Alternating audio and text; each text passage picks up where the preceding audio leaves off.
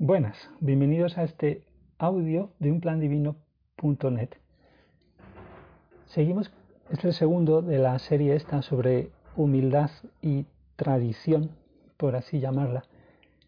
Y estamos viendo un texto que podéis descargar en la entrada asociada a estos audios con títulos muy rimbombantes de unas secciones de las cuales pues solo hemos visto un poco de El drama de todos, que es la que se titula así, la segunda después de una introducción que también leímos un poco. Y también vimos una parte, de repente por en medio, entramos por en medio de una parte de esa especie de novela, pero que es como muy casi catecismo podríamos decir, pero no en el mal sentido, o sea, porque bueno, pues este señor era muy serio, y tiene cosas muy bonitas, pero bueno, también pues muy recias, por así decirlo. Y entramos por el medio de una descripción que hacía, de una conversación más bien, donde se describe de alguna manera lo que podríamos decir un carácter muy sanote de un médico rural, bueno, pues un chico que había nacido por una comarca por ahí y que de alguna manera renuncia o no le gusta, no terminan de pesarle más los encantos del progreso y la civilización, lo que es más moderna, por así decir, frente a la rudeza del pueblo originario de él, de la zona, y acaba pues de médico en un sitio que es el, el sitio pues es el protagonista, prácticamente el lugar de esta novela, que por eso es un poco más seca. No os creáis que las novelas de hace 100 años más o menos, que es esta un poco más, son para nada todas iguales. Las hay más divertidas, menos. Lo bueno de esta es que no, no tiene muchas referencias históricas y tampoco hace muchos giros de lenguaje que sean difíciles porque ya sean viejos, aunque son muy interesantes a veces. Yo no conozco prácticamente, pero no los conozco prácticamente son muy divertidos a veces, sobre todo en Galdós, que podéis ver el, que es el, Galdós sí que era una bestia de, escribir y de estas cosas maravillosas, eh, clásico ¿no? de España. Pero este tiene esas, sus ventajas y sus inconvenientes, Pereda, que estamos viendo. Y bueno, pues en esta novela que, que toca pues lo más básico de la espiritualidad en realidad. Lo que pasa es que sin, sin refinar, si lo queréis llamar así, con la simplicidad, lógicamente, de la verdad divina, porque estas personas pues eran, digamos, más bíblicas, si lo queréis decir así. Entonces, voy a leer muy, muy brevemente un poco más de la novela en sí misma, en ese capítulo 9 que habíamos visto, habíamos entrado en mitad del medio, y luego vamos a seguir con otra sección sin acabar, la del drama de todos, del texto este, la siguiente que se, que se llama Los guías espirituales y leer novelas como leer almas, mm. leer entre comillas. Luego, fijaros, el texto lo voy ampliando mucho aunque ya no va a tener muchas más ampliaciones que lo que ya está en esta versión del 6 de febrero del 2023. Tienen unos títulos súper rimbombantes después, que ya veremos si, los leo todos en audio, porque otro es La verdadera riqueza del tiempo, deseo, ese es un título. Luego hay otro dependiente de este que es ya muy brutal, no lo leo porque es, me, a lo mejor me, se rompe el audio. Y luego vamos a hablar de cosas súper incorrectas políticamente hablando, como lo patriarcal, la monarquía, tirar a Dios a la basura, ¿no? Con esa maniobra de ir contra lo patriarcal, que es lo que se está haciendo, ¿no? En realidad. Y vamos a seguir hablando un poco del Quijote dentro de nuestra ignorancia, pero bueno, habiéndolo leído hace años y ahora pues de vez en cuando tengo afortunadamente tiempo para tomarlo y, y vamos a hablar de las convenciones. Vamos a ponernos ahí como muy serios, pero a la vez es muy gracioso. Y vamos a hablar de la amistad también en otro apartado. Y así, bueno, al final en el apartado que aún no lo he puesto, acabaremos hablando de los osos. Que yo he soñado mucho con osos, no sé si vosotros también, pero a mí me han obsesionado a veces, yo creo que es que es, he tenido experiencias del estado de sueño, de esas que son reales, donde uno, como tiene curiosidad por ir a verlos, directamente con el cuerpo espiritual vamos a los sitios. Entonces, como estamos un poco locos en el estado de sueño por la noche, igual que en el del día, pero no lo queremos reconocer, no nos damos cuenta de a lo mejor del todo, de si estamos en el cuerpo espiritual o es verdad en el cuerpo físico lo que estamos viviendo. Entonces, pues se dan todos esos líos que parecen pesadillas, que nos van a comer los osos o lo que sea.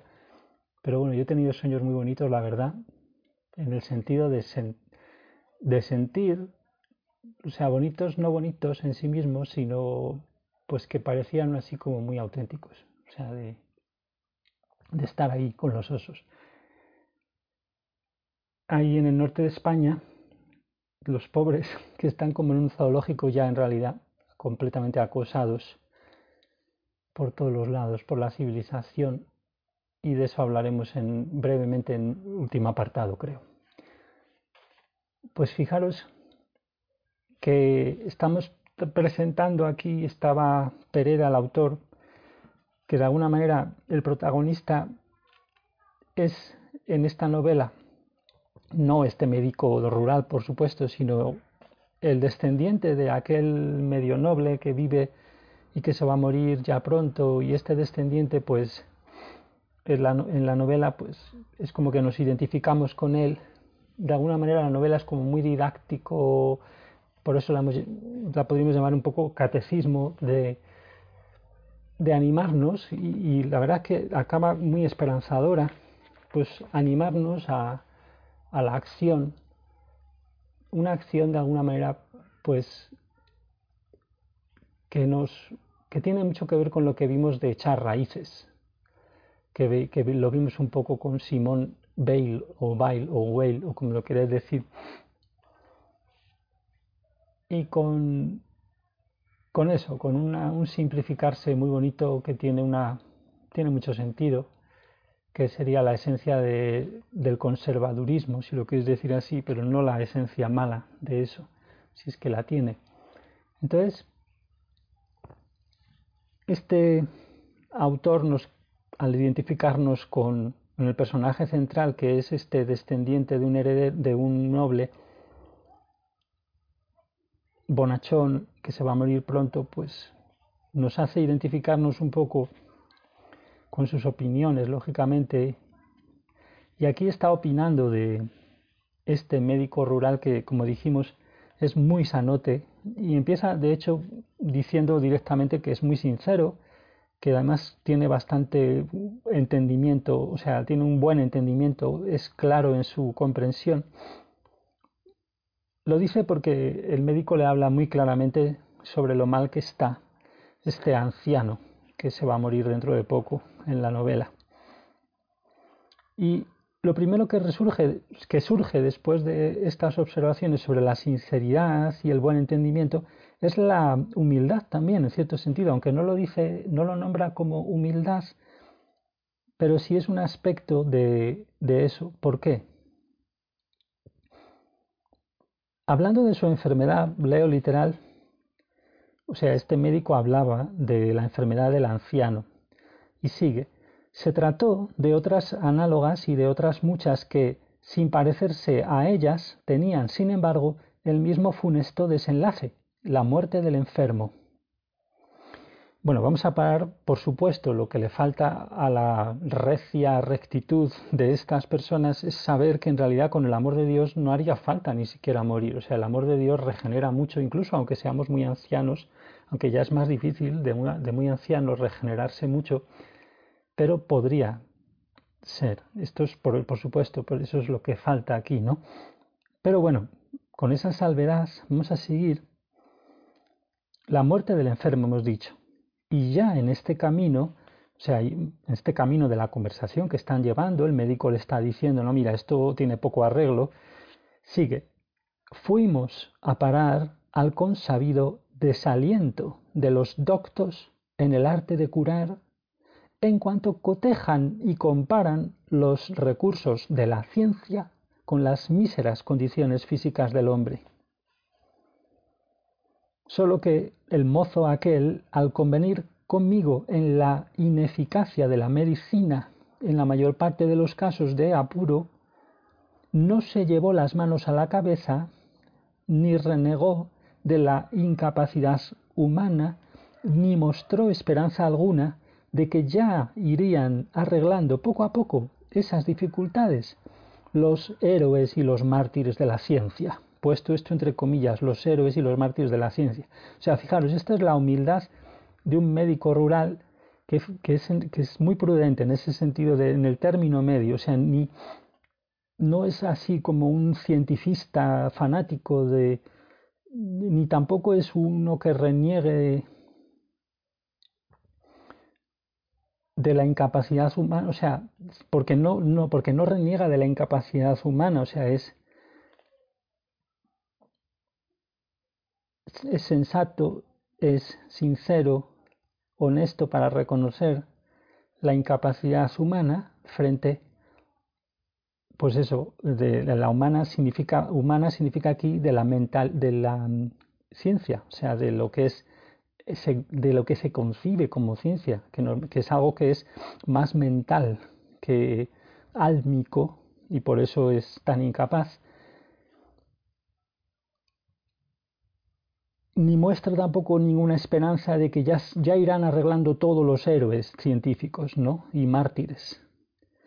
Y dice, al contrario, sin negar, sin negar que estudiando mucho podía averiguarse algo más, algo más de lo que se sabía en la materia, dio los fracasos actuales y aun los venideros por cosa necesaria, y con los cuales ya contaba él al empezar sus estudios. Es decir, que no le noté la menor chispa de entusiasmo por su profesión ni el menor síntoma de desencanto al tocar en la práctica de ella sus deficientes recursos. Declaróme honrada y lealmente que así era la verdad y con esto y un poco más de astucia mía fuimos entrando paso a paso en el terreno a que yo deseaba conducirle, o mejor dicho, fui sabiendo de él todo lo que necesitaba para acabar de conocerle por dentro. Entonces, fijaros qué bonito, qué interesante cómo presenta esta visión sensata. Y fijaros, esto es solo el comienzo de,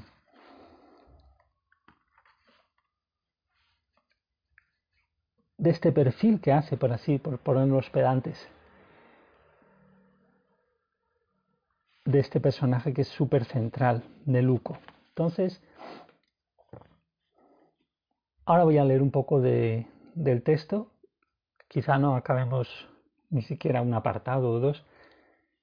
El texto que hago, pues un poco como acompañamiento, ampliación a nuestra manera, ¿no? De, de esto, inspirados un poco por estas cosas que estamos viendo de literatura. Insistamos, sin ser expertos, e insisto también, creo que lo he dicho, no os hagáis la idea de que todas las novelas del siglo XIX, de finales de este siglo en España, son así. O sea, las hay de todo tipo. Aunque lógicamente siempre tienen un aire de familia, ¿no? Las personas, dependiendo de la época. Pero bueno. Entonces, en el, apartado tercero del texto, tal como está ahora, se llama Los guías espirituales y leer novelas como leer almas. Y digo, pongámonos en el lugar de nuestros amigos guías espirituales. Ellos parece que sienten mucho más claramente el contenido de nuestras almas, la causalidad de nuestro devenir, es decir, el pasado y su relación con el presente y con ese futuro más o menos tediosamente esperable si no nos ponemos peñas arriba a trabajar algo más alegremente nuestro deseo.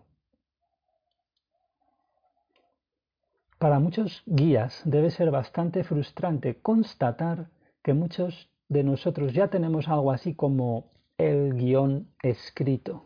¿Debido a qué? Pues a nuestra cerril voluntad herida y terca ausencia de fe. Aunque, si los guías ya están en unidad con Dios, esto, por supuesto, no les va a afectar en nada, pues no les cabe el desánimo, o sea, esa frustración de la que hemos hablado, no les va a desanimar, ni mucho menos, y menos si están en, unidad con Dios, ¿no? Aunque tampoco nos van a insistir toda la vida absurdamente en que despertemos al pecado, ¿no? que hemos dicho, nos estamos entendiendo ya que es el verdadero despertar, ¿no? que por eso lo pongo así, sin más explicaciones aquí. Seguimos. Esa cualidad de que aparentemente ya tenemos el guion escrito depende, como ya vimos, de nuestra resistencia a sentir. Así los guías es como si asistieran o si leyeran una novela que ya está cerrada. Nosotros, como personajes, en teoría, habríamos de estar más abiertos a nuestra alma, es decir, más abiertos a sentir a Dios y a sentir nuestra esencia personal, compartida con nuestra alma gemela, por cierto, y más abiertos a sentir a esos guías también, y en concreto a sentir a los guías que, recordemos, son simples posibles amigos desencarnados, eso sí, que tienen amor de Dios en sus almas, o sea, los de este tipo del amor divino, y que por tanto son bien respetuosos de nuestro libre albedrío. O sea, deberíamos poder hacer eso si estamos en este camino y comprometidos, ¿no? ¿Para qué? Todo ello para qué? Bueno, para que la novela, por así llamarlo, de nuestra vida fuera más interactiva, digamos, menos aburrida, menos predecible, más beneficiosa, más hermosa, más realizante, si se dice así, o satisfactoria para nuestra esencia única.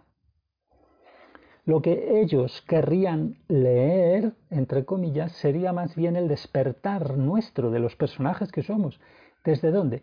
Pues desde las identidades que aquí desplegamos en estas obras de teatro cuyo guion es dictado monótonamente por las causas del pecado y sus realizaciones, el despertar desde ahí, desde eso, hacia una identidad cada vez más puramente única y auténtica.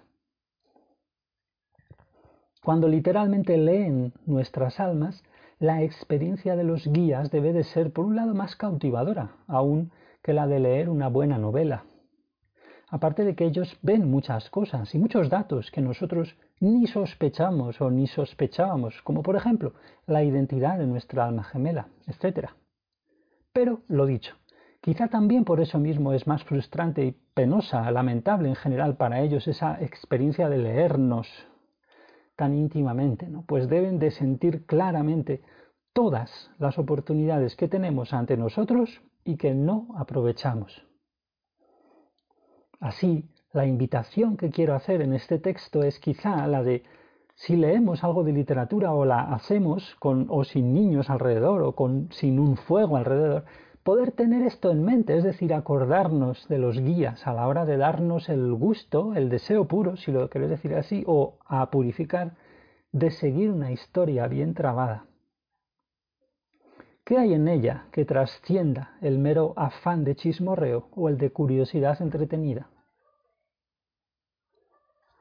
el siguiente apartado se llama La verdadera riqueza del tiempo, deseo. Este apartado es porque podemos empezar a sentir dónde está la verdadera riqueza de estar vivos, ¿no? que, es que tenemos abiertas todas las posibilidades para el futuro, aunque no lo creamos.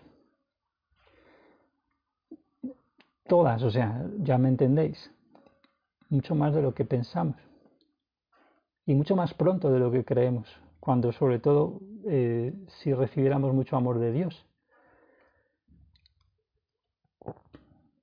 Entonces empezamos. Nosotros mismos somos, como masas humanas, más o menos irresponsables, sistemáticamente irresponsables. Nosotros somos quienes dejamos vacante el lugar o la posición, digamos, creativa donde está la verdadera riqueza. Este lugar, si lo queréis llamar así, pues es simplemente el tiempo que tenemos por delante. Es maravilloso poder siquiera empezar a sentir la riqueza que conlleva estar vivos, tener vida, incluso en el cuerpo físico, sea donde sea. Yo apenas puedo hacer, empezar a hacerlo, todavía apenas. Ese tiempo en realidad se configura a voluntad nuestra. Solo sucede que por defecto tenemos la voluntad herida, el alma herida, como ya vimos tanto, ¿no? Por tanto, con nuestro deseo, o sea, más bien con la carencia de deseos armónicos con Dios, no somos capaces de conducirnos peñas arriba hacia la natural felicidad. Entonces, ese lugar vacante, el lugar de nuestras miserias, más o menos reconfortadas por una arrogancia no reconocida, ese lugar será usado inevitablemente por alguien, por algo, y así nos dejaremos configurar el tiempo, el futuro, es decir, lo que tendremos que, entre comillas, tendremos que comprar, tener, ser, adquirir, creer, para siquiera ser humanos, unos humanos más o menos redefinidos, con que si un teléfono nuevo, o siquiera un teléfono, tener algún teléfono móvil con el que estar conectados, etcétera, ¿no? Y fijaros, eso que llamábamos los ricos o los poderosos, que en realidad, pues bueno, yo soy de una generación y de, y de una y de una familia donde pues se veía bastante la tele y yo me acuerdo de que había series ¿no? que representan la vida de los ricos y eso es muy famoso y para la mayor parte de la gente lo, lo, ve así también, ¿no? que si las telenovelas y las... pues había series, ¿no? De pequeño cuando solo había televisión, series que representaban grandes mansiones de vidas inalcanzables, ¿no? Los poderosos, los ricos. Bueno, simplemente por plantaros esa imagen ahí, no voy a hablar mucho de eso, pero lo que llamamos eso, ¿qué es eso? Era o sería el subproducto por defecto de ese sordo y tácito pecado de omisión de nosotros, de las masas.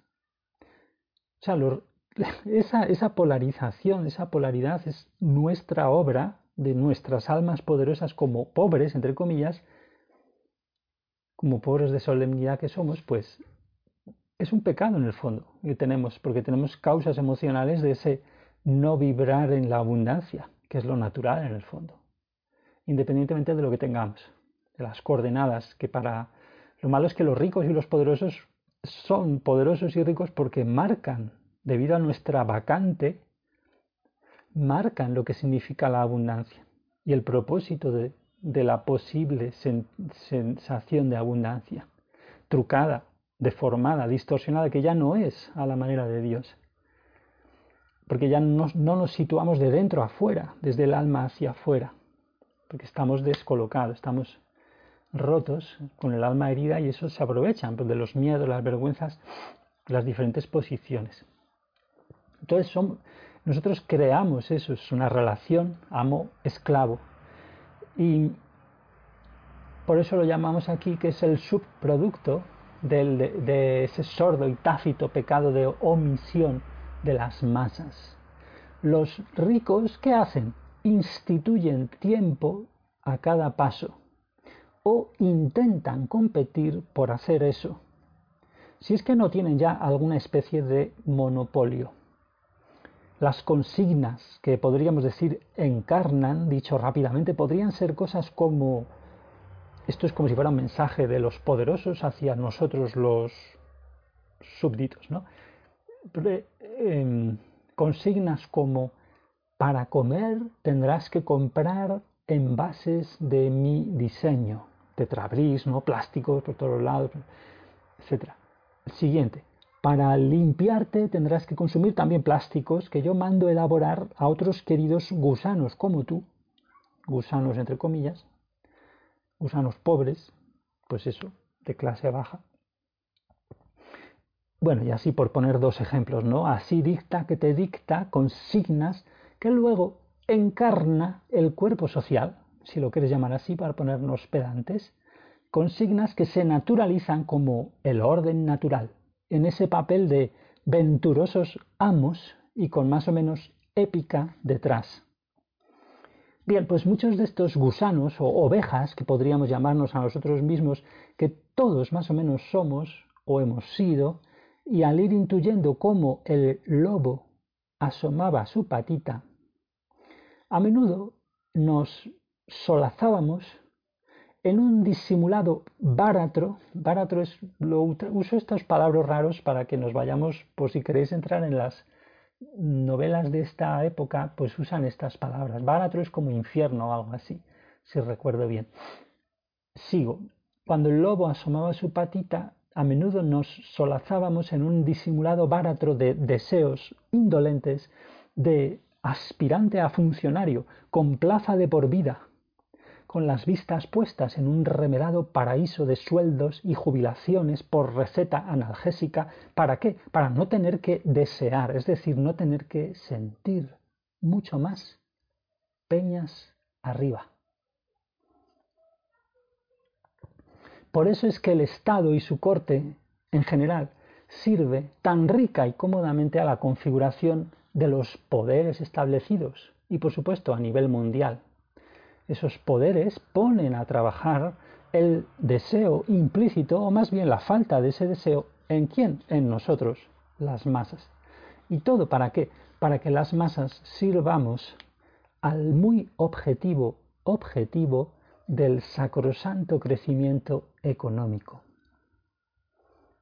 Vía la venta de armamento, por ejemplo, o bien vía la venta de drogas para dar salida en el mercado negro a otros deseos menos esplendentes, etc. Esos poderosos, entre comillas, condenan igualmente sus almas, o sea, las degradan, y mayormente quizá hacen eso con pecados de comisión. Por muy loados que sean al producir tanto, producir entre comillas, etc. Y mientras tanto nosotros también degradamos nuestras almas y con muchos pecados de omisión y de comisión, en todos los sentidos de comisión, comisionados para ello. Pero el amor de Dios, el que vamos a seguir pidiendo y que ya habréis recibido o estáis por recibir, ese amor que recordemos no es el amor natural, nos va a ayudar a sentir el valor, a desarrollar la sensibilidad, quiere decir, al valor que tiene el mero tener tiempo por delante. Un tiempo abierto a tantas posibilidades. Vamos, simplemente la alegría de vivir en ese sentido. Cada vez pesará más nuestro deseo en cuanto que armónico con ese amor y esa verdad divinos.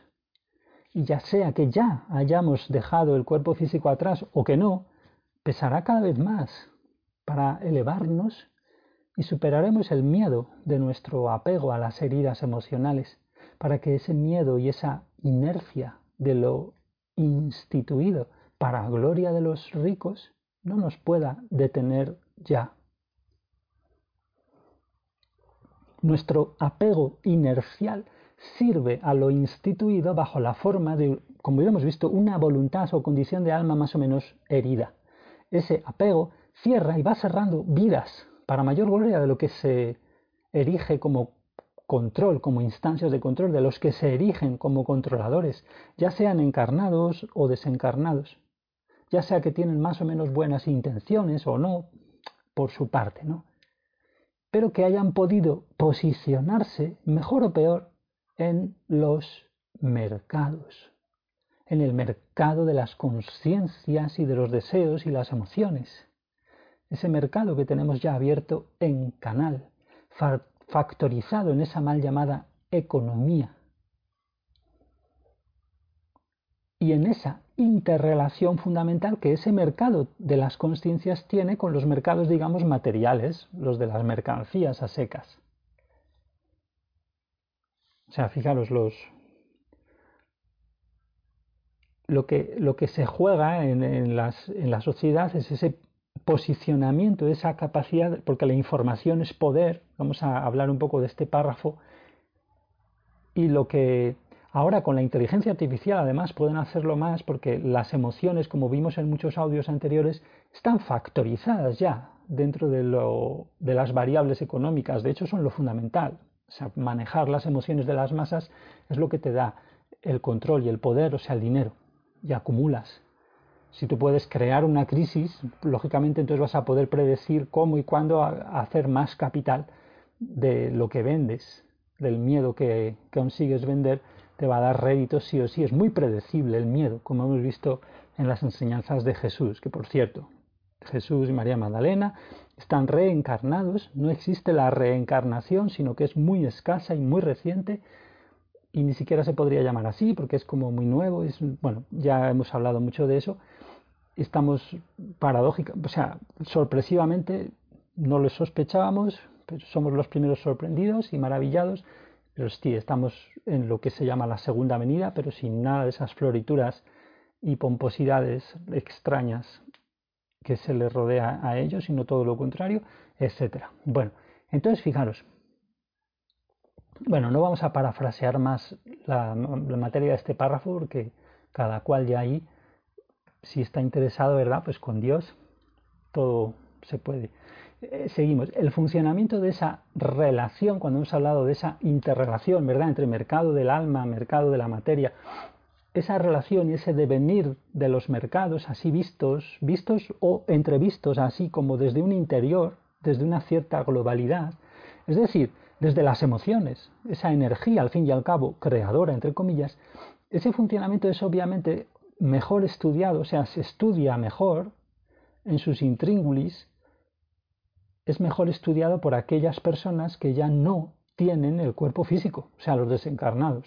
Pues ese cuerpo tan a menudo parece que entorpece, ¿verdad?, nuestras intuiciones con sus necesidades a veces tan ineludibles, perentorias, ¿no? Pero recordemos, no necesitamos dejar atrás el cuerpo físico para poder ver con los ojos del cuerpo espiritual. De hecho, también recordemos, ya hacemos eso mismo cuando dejamos reposar el cuerpo físico por la noche. Solo que no nos acordamos de ello, debido a que tampoco nos gusta del todo lo que hacemos por la noche, o sea, lo que realmente somos en el cuerpo espiritual de noche. Pero lo dicho, en los momentos de vigilia encarnada, ahí podemos desarrollar eso que podríamos quizá llamar la visión del cuerpo espiritual.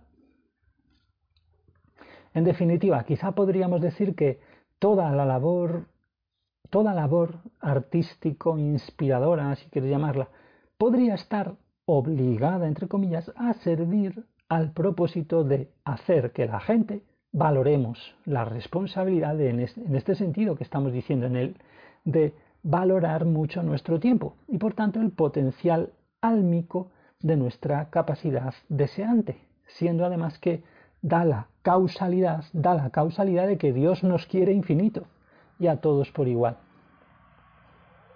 Y también recordemos lo que vimos en muchos audios hace no muchos meses.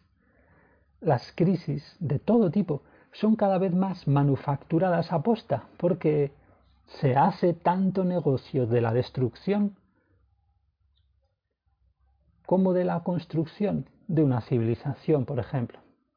Eso, si recordáis, es más o menos lo que decía aquel personaje cínico, pero que cae simpático, en la novela de lo que el viento se llevó, que se llama Red.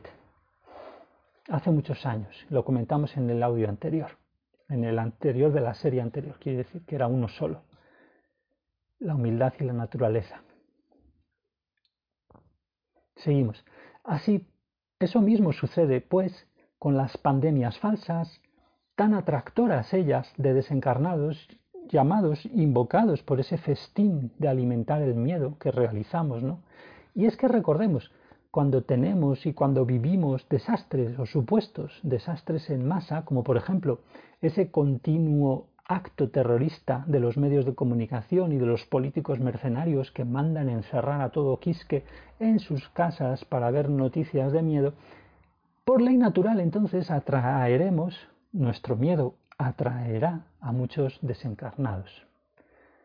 Estos resuenan con ese miedo y si no somos humildes con las emociones, que es lo que habitualmente hacemos, no serlo, entonces eso reforzará todo ese cúmulo, reforzará nuestras heridas emocionales y por tanto se reforzarán las posibilidades de conflicto, incluso de muerte, y también eso mismo sucederá para el futuro pues cosechamos el miedo que proyectemos ahora en el presente, lo cosecharemos en forma de eventos que nos invitarán, porque son regalos en el fondo, nos invitarán a que sintamos lo que no queremos sentir, Pues eso que no queremos sentir, como vimos, no lo podemos siempre ahí tener tapado, escondido, pues el alma no está para almacenar miedo, pena, vergüenza, frustraciones varias.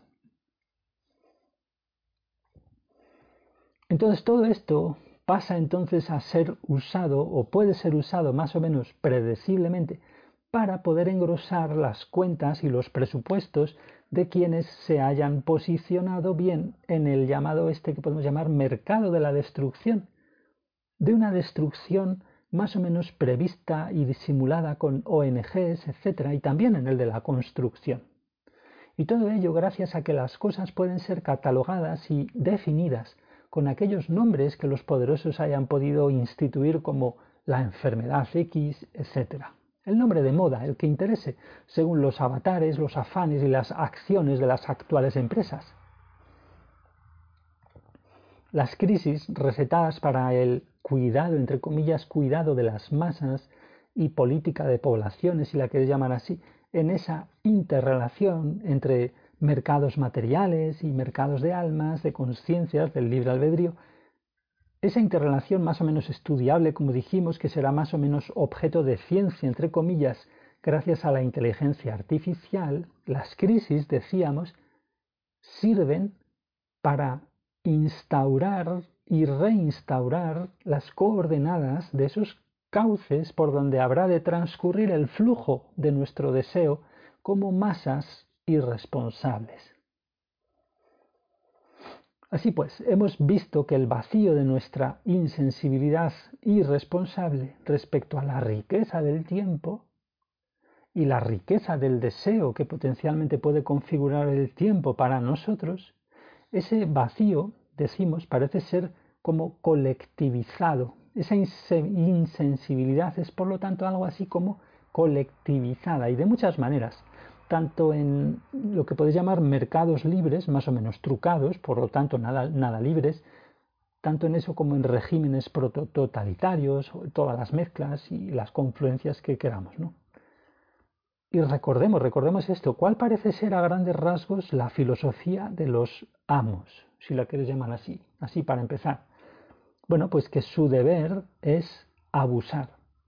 Eso lo sienten como un deber, o sea, su ética es esa, o era esa, el viejo amo, ¿no? ¿Y para qué? Para que las masas indolentes espabilemos. Es decir, que si las masas sufrimos es porque nos lo merecemos de algún modo. O sea, estos amos, fijaros en esta especie de filosofía de paradigma, se colocaban pues, estos amos o señores de la ley de compensación o hablando a lo moderno del karma, se colocaban, digo, en la posición de una especie de Dios a la antigua usanza, interpretado, claro, como castigador ese Dios, y siendo que en realidad las leyes naturales, como vimos, creadas por Dios, corrigen, no castigan, y por lo tanto los amos se colocan o se colocaban más o menos cínicamente en el papel que es contrario a la hermandad, digamos, que es como una esencia cristiana, ¿no? De, lo que sería un hermano en la fraternidad de la humanidad es contrario en realidad a, la posición de los amos, a la esencia de esa posición. Aunque se tienen que terminar escondiendo, ¿verdad? Porque el diablo donde mejor se esconde es a la luz del día, es detrás de la bandera de la revolución, de la libertad, la fraternidad, la igualdad y todo eso. Es lo que hay ahora, mucho. Y las versiones actuales de esos lemas y, y escondrijos, ¿no? De los de estas personas, digamos, cínicas. Pero cínicas de profesión, porque todos somos algo cínicos. Sigue, así, igual que un padre que pega a un niño para que aprenda, diría, ¿no? Y porque en el fondo lo quiere al niño, y en el fondo si le pega es porque quiere que así aprenda el niño, la niña, pues a veces la letra con sangre entra, como se decía, ¿no? Pues igual que sucede en eso, los amos, eh, a nivel ya más colectivo, ingenieros sociales de todo tipo, y los desencarnados que se aprovechan de la ignorancia de la roñosa élite de personas encarnadas físicamente más o menos elitistas, y roñosa es un adjetivo que aparece arriba, que no lo hemos visto aún en el audio, muy interesante, una definición muy, muy simple que hay en el diccionario de roña, ya lo veréis. Bueno, pues esos amos, estamos diciendo, sienten lo que hemos dicho, deben abusar es su deber ser así. Y hoy en día ese deber se ve, perdón, se va automatizando aparentemente en lo que llamaban biopolítica, remozada con la inteligencia artificial y todo ello va somatizando así en el gigantesco cuerpo social, en ese que ahora parece que se quiere como global, mundial, lo que lo estamos fabricando así, ¿no? En otros audios hemos hablado de ello. Va somatizándose ese cierto deber de controlar, deber de abusar, se va naturalizando, ¿no? Ese deber de moldear a las indolentes masas en un automatismo casi ciego, ¿no? En plan un poco de que lo hagan ellas mismas, conducidas por su propia indolencia, que ahora involucra tanto el nivel biológico y mental. Por lo tanto, lo que nos dejemos hacer como masas puede crear, pongamos aquí varias cosas, ¿no? Dos cosas, pongo aquí en guiones, cosas insostenibles en tanto que atentan contra lo más básico que sería ese mal más profundo del que habla Pereda, por cierto, la novela hace más de 100 años, cuando se expresa en el Luco, que hablan del mal profundo que corroe el corazón, del que hablamos un poco en el anterior audio, si recuerdo bien. Y de ahí tenemos las típicas caídas de civilizaciones, o bien lo que puede crear también en nuestra vacante, nuestra posición de dejarnos hacer irresponsablemente, puede crear cosas también como algo sostenibles. Eso ya lo empezamos a ver en audios y textos sobre la mega máquina, que la, la mm, caracterizamos como supermamá tecnológica espiritual o, o superabuela incluso, por los matices que vimos. Y decimos sostenibles, pero claro, en una sostenibilidad que ya lo vimos, que es que Dios se pretende sacar cada vez más fuera de la ecuación, en esa especie de triunfo potencial efectivo de lo que técnicamente definimos y vimos que es correcto definirlo así, o sea, tiene mucho sentido como lo anticrístico, como un concepto real, sustancioso, técnico, como ya vimos. Está trabajando ahora mismo eso, es, como la esencia, lo vimos en los audios anteriores y nos da la clave para entender básicamente lo, para, dentro de mis entendederas es increíble, eso es maravilloso, pues como que eh, ya, ya, terminamos el audio porque hemos terminado el apartado, que se ha, esto se ha materializado, esto de busca y encontrarás, pide y se te dará, porque es que realmente ha sido muy increíble este movimiento de entender y simplificar y lograr pues pues gracias a haber encontrado al final esto, ¿no? De las enseñanzas de Jesús, que por eso tiene tantos imitadores, porque es tan simple, certero, profundo el tema, que lógicamente como la información es poder y, la adicción que hay en los desencarnados, sobre todo al control de la tierra y al poder, es muy fuerte. Y entre otras cosas lo es porque nosotros lo mandamos así al no despertar, por ejemplo, al pecado de los millones de abortos que se hacen, que es un enorme a una enorme acumulación de energía, de, pecado brutal, porque es asesinato, es sacrificio de niños, pues eso estamos creando esto, ¿no? Y bueno, pues ha sido increíble, ¿no? Encontrar es que nos podemos dar ya con un canto en los dientes. Y ha sido maravilloso. Bueno, entonces, con esto hemos dicho, acabamos, quedan muchos apartados por ver, bueno, tampoco muchísimos. Hay uno que completa un poco lo que acabamos de ver, no muy largo, y luego ya empezaremos con todo el tema de que si lo patriarcal y a ver que leemos algún, algún pedazo más de la novela en esta parte y ya pues así iremos viendo en uno o dos audios más. Vale, pues hasta el siguiente.